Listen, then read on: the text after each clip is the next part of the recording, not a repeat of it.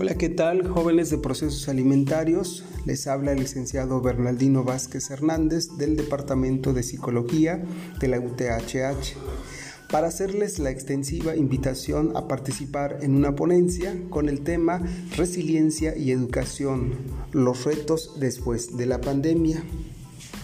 A estas alturas ya habrás participado en el curso Retorno Seguro y seguramente ya tienes una nueva concepción de lo que se le llama la nueva normalidad.